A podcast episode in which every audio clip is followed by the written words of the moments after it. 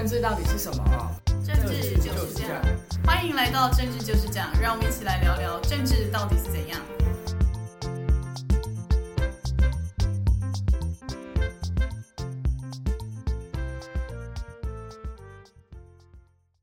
大家好，欢迎回到政治就是这样，我是雨洁，我是南天，大家好。昨天呢，全台湾最轰动的消息呢，就是郭台铭宣布他的副手人选，就是之前演《人选之人》的林月珍总统的赖佩霞演员。而且他除了昨天早上被就是郭董提名为副总统候选人之外呢，他下午在金钟奖也入围了迷你剧集的最佳女配角。他说这应该是台湾史上第一个可以双重入围的人吧？嗯，不容易。就演艺事业而言，我觉得赖佩霞有她的成就。但是要跨足到政治界，而且一下子就跨足到最高的总统级的选举，我觉得是一场非常非常艰辛的仗要打。那当然，我们我们可以看啊，就是赖佩霞是应该是演而优则选举则仕则总统。那其实国际间，我们最近大家很关切的乌克兰跟俄罗斯的战争，乌克兰的总统雨杰，你记不记得他的出身是什么？对，他也是演员，而且他在当选总统之前也演了一出戏，那跟总统有关的。所以呢，是不是也因为这样子，我们的郭台铭、郭董，我们的阿明呢，就异想天开，想说，那我也找一个演艺圈的，而且刚刚因为一出非常受到瞩目的戏剧，然后其中也扮演总统候选人这样的角色来担任我的副手，有一种冲洗的概念，看能不能呃像泽伦斯基一样一下子。就一步登天，当上了总统。那当然这些都是玩笑话。不过我觉得昨天的公布之后，因为昨天早上的记者会选的时间非常特别，早上八点半。我相信媒体朋友也非常辛苦，一早就要去追这个新闻。那新闻出来之后，我们纯就呃记者会的表现来讲，我个人觉得赖佩霞的表现，包括他面对媒体。他的沟通能力，然后他的表达能力，确实不愧是优秀的演艺人员。其实他的表达能力甚至于超过我们的郭董，所以呢，我相信他也可以让媒体觉得喜欢他。问题是随之而来被检验的事情，就一项一项会被揭露出来。像昨天第一个引发争议的就是双重国籍的问题。双重国籍这个问题，不是你自己想不要就不要，自己想要就去申请。这样的一个简单的事情，是你即便不要，你要放弃美国籍，你还是要循美国的程序去提出申请，然后经过他们的审核，然后放弃。所以这个时间来不来得及，赶在十一月二十四号登记之前，能够放弃美国籍，回复到单纯的中华民国国籍，我觉得这相信可能是接下来郭董跟赖佩霞要面对最严苛的考验。那赖佩霞过去还不是。呃，没有积极参与政治的时候，他很多主张，包括反核啊，然后包括对于一例一休的看法，相信接下来都会很快的被拿出来一一的检视。那宇杰，你对于这方面呢？你从一个年轻人看，呃，这个搭档的人选，你觉得怎么样？因为其实像我是一个会追台湾戏剧的人，但我其实到人选之人才就是知道赖佩霞这个演演员，然后才去查资料，才发现他其实演过台湾很多的电视电影或是戏剧，像可能《天黑请闭眼》，他演过了一个就是其神秘的民宿老板娘。但其实大家都对这个人没有相对没那么熟悉，因为他虽然就是年纪比较大，但他不是常见在演妈妈，像林美秀这种大家比较耳熟能详的演员，所以对于大家来说，这个演员他在演。人选之人之前，大家其实对他是没有这么熟悉的，所以我自己会猜说，郭董会选择要就是找赖佩霞，是因为赖佩霞就是演人选之人爆红嘛，而且他里面演那个角色，大家说其实角色设定很接近蔡英文，然后跟里面的政党很接近民进党，所以就是他有一些进步价值，所以年轻人也很喜欢，所以我猜郭董可能是为了因为这样子才选择赖佩霞，就却没发现他可能有一些双重国籍，或者他以前的。他的一些意识形态立场可能跟郭董不一样，那这样真的是很尴尬。所以现在大家就会觉得说，那你现在选了一个光谱这么跟他相反的人，那你到底是可以帮他加分还是帮他减分？那我们其实也是会觉得说，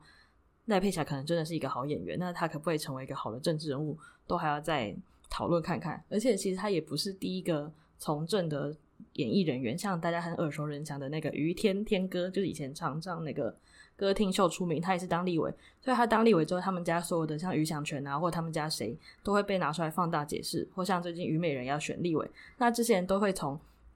因为大家对于演艺圈人士的那个标准跟道德门槛，本来就会相对于政治人物低，所以他现在要重新被拿出来摊在台面下的话，可能他也要自己谨慎小心的看一下他自己有没有什么就是危险的事情不能被公开。嗯，没有错。其实呃，一旦要宣布参与选举，尤其是总统大选，我相信包括你过去的言行，然后包括你的身家，然后你的甚至于祖宗八代都会被拿出来一一的检视。这确实也是赖佩霞必须要做好心理准备的。那当然，也许你可以说这种政治很现实、很无情，那媒体的这种挖掘的功力会让你觉得很不舒服。但这都是必然要去面对，你完全回避不了的。那如同雨杰刚所讲的，赖佩霞对于年轻朋友来讲确实是陌生的。但是演艺人员在台湾来讲，从政其实不乏先例。那过去立委的部分，除了刚才雨杰所讲的，那还包括呃叶启田。老一辈的朋友对叶启田应该很熟悉，宝岛歌王。那叶启田，叶启田他从政的时候叫做叶宪修当立委，那他很特别，他当选过一届立委，后来隔届落选，可是再隔一届呢，他又重新当选。所以他是一个，我觉得在从政的路上是很艰辛坎坷。那后来也听说，因为从政让他负债了很多。除了叶启田之外呢，呃，还有一个艺人也当上立委的，就是张帝。那张帝呢，年轻朋友大概也完全陌生。那他另外还有一个弟弟张魁，也是演艺人员。那所以过去呢，演艺人员从政呢，在台湾不乏先例。但是挑战总统大位的，到目前为止还是头一遭。呃，演艺人员，但是我们看郭董在提名副手上，其实也考虑到性别上的均衡，所以特别提名了女性。可是副手提名女性，其实在过去也不乏先例。从两千年开始，我们就看到，当然第一个就是我们的吕秀莲吕副总统，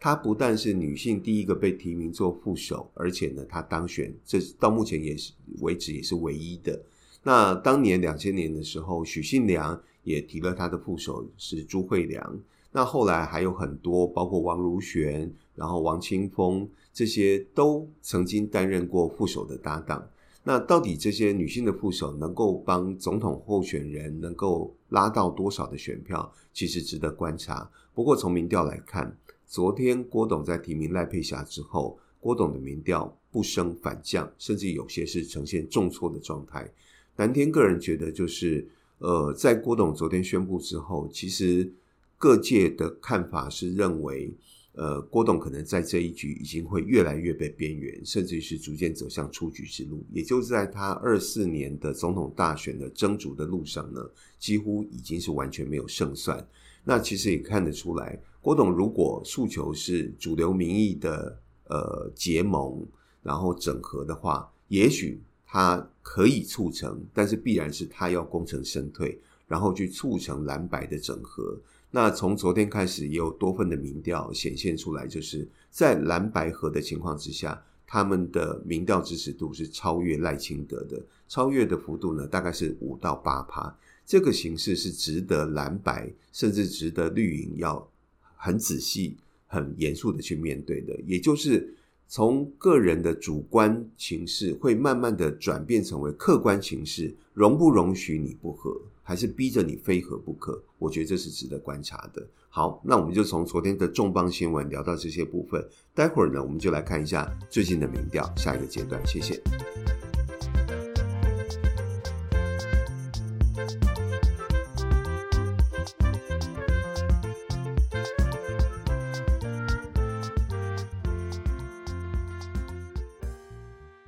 聊一聊最近的民调，像就是这几这几次的民调，通常都是用萨卡都啊或西卡都，就是用一对一、一对一的情况在做做民调。但最近有几家新闻啊，他们都要做一些蓝白合，然后 VS 赖清德的民调。像最近中时他们做了一个民调，是假如侯友宜当总统，然后柯文哲当副总统的情况下呢，他会有三十八趴。然后对上赖清德当总统，萧美琴当副总统的话，会二十九点六趴，这足足差了七趴。那所以让就是这些民调看起来就会觉得说，好像在跟民进党跟呃，在让民党知道说，如果蓝白合起来，你们就要小心。然后也是在跟蓝白说，如果你们不合起来，就是给赖清德躺着选。然后像还有一个民调是新头可也做了一个，也是一样蓝白合，然后对上赖是三十六趴对三十一趴。我们这边先不讨论他们的统计方法可能有一点问题，但是以这个数字结果来说，都可以显示说，不管是哪一家民调做出来，只要蓝白一合，赖清德可能就要倒大霉。所以大家就会觉得说，那所以蓝白到底要不要赶快合一合，不然让这两边的支持都会非常焦虑。那除此之外，他刚刚还有看到一个特别有趣的民调，是新头壳也做了一个郭台铭的民调。因为像郭董一直就是在细卡度的情况下，一定都是第四名嘛。那大家就会想说，那他现在提了一个赖佩霞，他的民调会不会就是就是大爆冲呢？就是变超高？但其实没有，他反而还掉奇葩。我自己会觉得说，因为赖清德选了一个赖佩霞，他的幻想就是说。赖佩霞演总统，然后演得很好啊，又又进步又怎样？而且像那时候在《人选之人》剧中有一个桥段，是那个林月珍总统去支持新著名的二代学习语言，然后是一些新著名权益，然后他就真的用一个脸书账号发了一个贴文。就昨天郭台铭用他自己的账号跑去留言说：“我也支持新二代学习语言。”我们就想说。大量剥削外籍移工的红海，他们真的有要鼓励新二代学习台湾的语言吗？或是学习东南亚语言？这也是要令人大家考虑一下。而且大家就会觉得说，啊，如果郭董选了一个像林月珍一样的人来当的话，那大家就去同民进党就好了。因为在光谱上，人选之人林月珍其实是接近赖清德，所以大家就会觉得说，哎，郭董是不是选错人？他应该要选敌对政党的那个吕雪凤。嗯，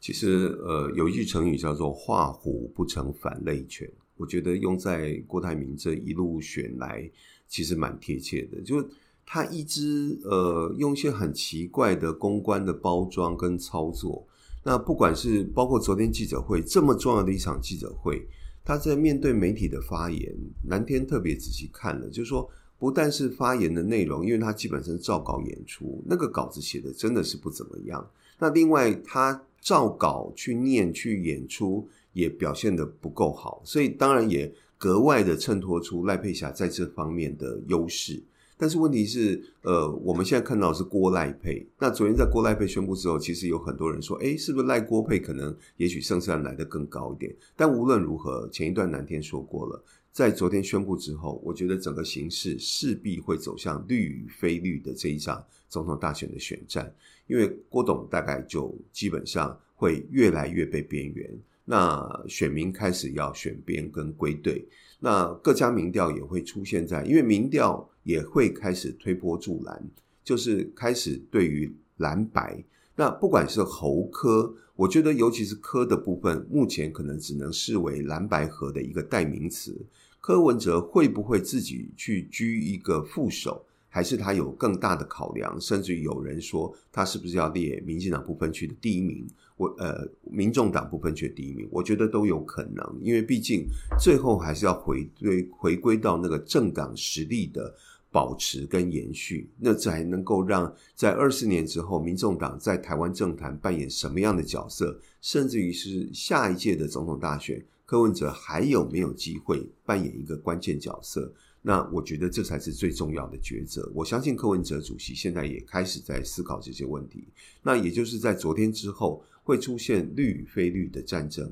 然后透过媒体，然后透过民调，会逐渐的开始发酵。所以昨天也出现，呃，包括对于赖萧配跟侯科配的民调的的的的调查，那后来也发现到，其实。非绿这边显然可能民调数字是微幅的超越了绿营这边，那确实是值得两边阵营要仔细去思考跟面对的。那我觉得这种形势会越来越明显，那也是这一场选战在进入十月份之后会变得越来越热闹，而且也越来越诡谲多变的情况之下，那郭董在。昨天的记者会之后，那立刻要面对的是赖佩霞的双重国籍的问题。接下来他有很多问题要去面对，最后他要在什么时候、什么时间点选择华丽转身？我觉得是郭董呃最严肃的课题，因为他总是应该在这一场呃一路走来留下一个最美好的身影。好的，那我们接下来就进入我们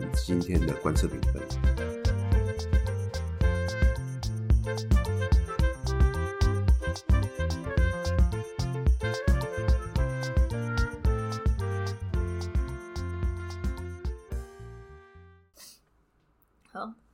接下来就是我们的本周观测评分。首先，我要从民进党开始。民进党这两个礼拜就是看起来真的没有什么特别多的表现，然后或是不表现，或是表现的好，表现的不好，其实都没什么差。就是他们就是打他们的选举，所以看起来其实有一点偏无聊了。但是以执政党来说，他们最近是有做一些事情，都是侯友宜提的一些什么政策，他们就去改改他们现在的政策或是预算。那其实就是大家就会觉得说啊，你现在执政七年之后才来讲这些政策，你要不就是这些根本原本就不符合你的价值观跟你的核心，那你现在是因为你可能想要。就是顺应大家的民意，然后因为这些民意、这些政策提出来之后，民众好像都很喜欢。例如像废除巴氏量表，然后是有一些特定族群可以健保补助，那就会觉得说，你到底是要做还是不要做，或是你这到底是不是为了要讨好人民才做？所以在这个部分上，我要给他小扣个一分。再就是国民党，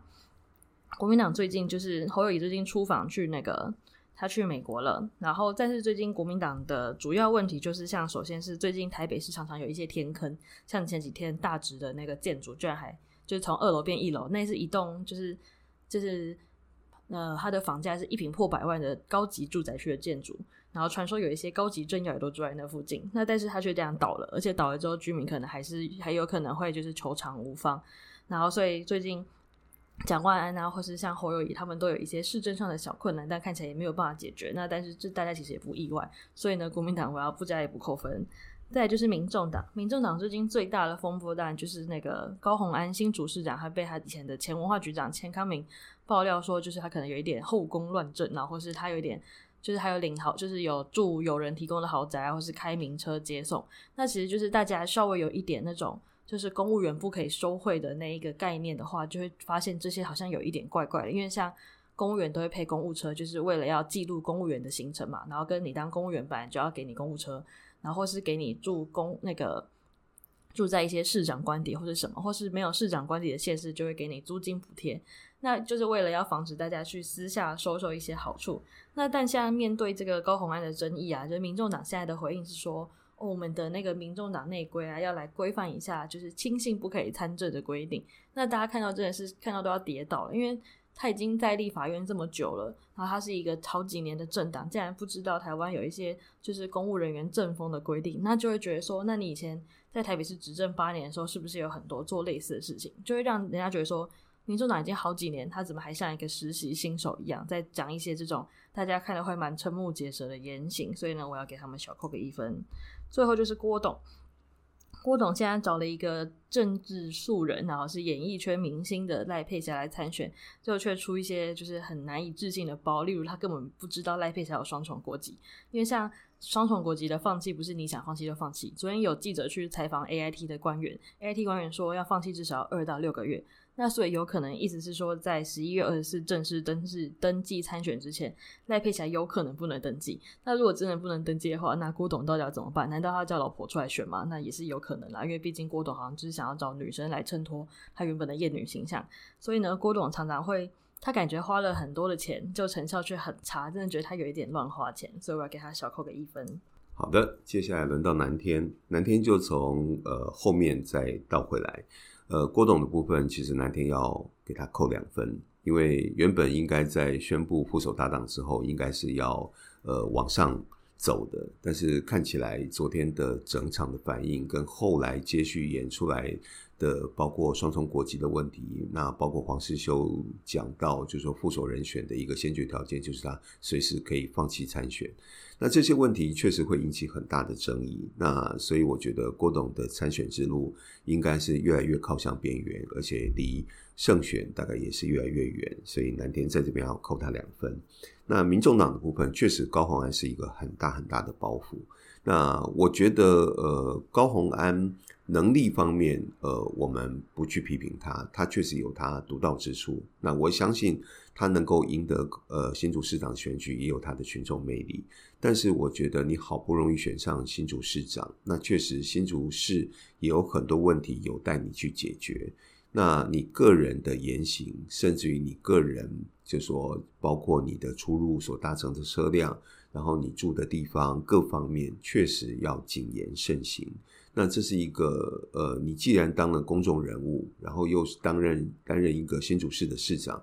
你就必须要去有所取舍啊，否则的话，对你个人、对这个职位、对你的党都会造成很大的伤害。不过，南天对于民众党柯文哲这边，呃，今天还是愿意给他加一分的原因，是因为整体的形势，就是说蓝白河。呃的形式出现了一些契机，或是说呃希望见到蓝白合的民意的诉求的压力越来越高了，会推使呃蓝白合可能走向越来越可能实现的一个状况。那今天蔡壁如在接受媒体专访的时候也谈到。呃，蓝白之间对于立委的选举的部分，大概整合已经大致有一个呃基本的共识。那总统这一关当然相对比较难，但是也在进行当中。所以看起来蓝白合在沟通、在整合，确实是在一个进行式的状况。那所以呢，呃，南天今天愿意给